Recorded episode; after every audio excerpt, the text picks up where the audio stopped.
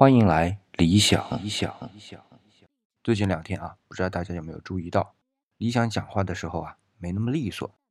哎，是因为理想的舌头在吃饭的时候啊被咬到了，而且还是一连咬了两下，舌头边上一下，舌尖一下。那这种痛苦的经历啊，可能每个人都有。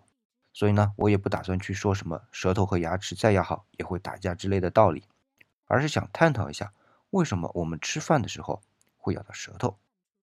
那舌头的作用很多啊，感受食物的味道，甜的、咸的、酸的、苦的，都是靠它。而且浑身上下只有舌头有这个功能。还有呢，讲话的时候控制气流，从而发出各种声音和声带配合呢，就形成了我们称为语言的东西。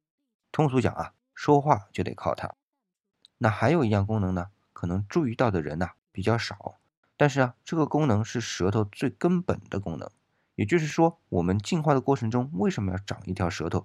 最原始的动力啊，就是它，那就是食物在咀嚼的时候啊，要搅拌。知道了这三种舌头的基本功能，再来看牙齿的功能啊，就一个咀嚼，当然没那么简单，撕咬是牙齿的另外一个主要功能。但是无论是咀嚼还是撕咬，都是一个对于原有食物的外形起到一个破坏性的作用，从而有利于我们的消化系统。对食物进行下一步的吸收。好了，回到我们今天的问题上啊，为什么我们在吃饭的时候会咬到舌头呢？那大多数被咬到的时候啊，是我们边吃饭边讲话的时候。当然，很专心吃饭也会咬到舌头，但这种情况非常少啊。你想这次被咬到舌头就是边吃饭边讲话的恶果呀。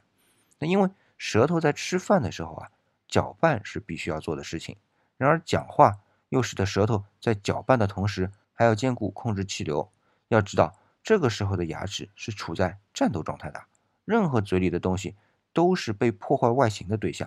那舌头只要稍一没控制好，落到牙齿的工作范围，那对不起，见神杀神，见佛杀佛的状态一样会对舌头下手。那舌头哪还会有个好啊？那所以吃饭就吃饭，要知道舌头在吃饭的时候和牙齿的关系本来就是与狼共舞的关系。稍一不留神，就会惨遭撕咬。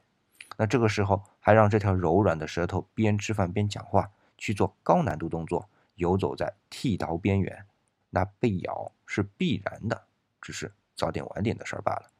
那所以孔老夫子说的“食不言”还是很有道理的。那你的那条舌头有没有悲惨的经历啊？或者说你对舌头被咬还有什么更好的方法来避免？都可以在下方的留言区和我交流。那今天的节目呢，就到这里，感谢你的捧场，我们下次再见。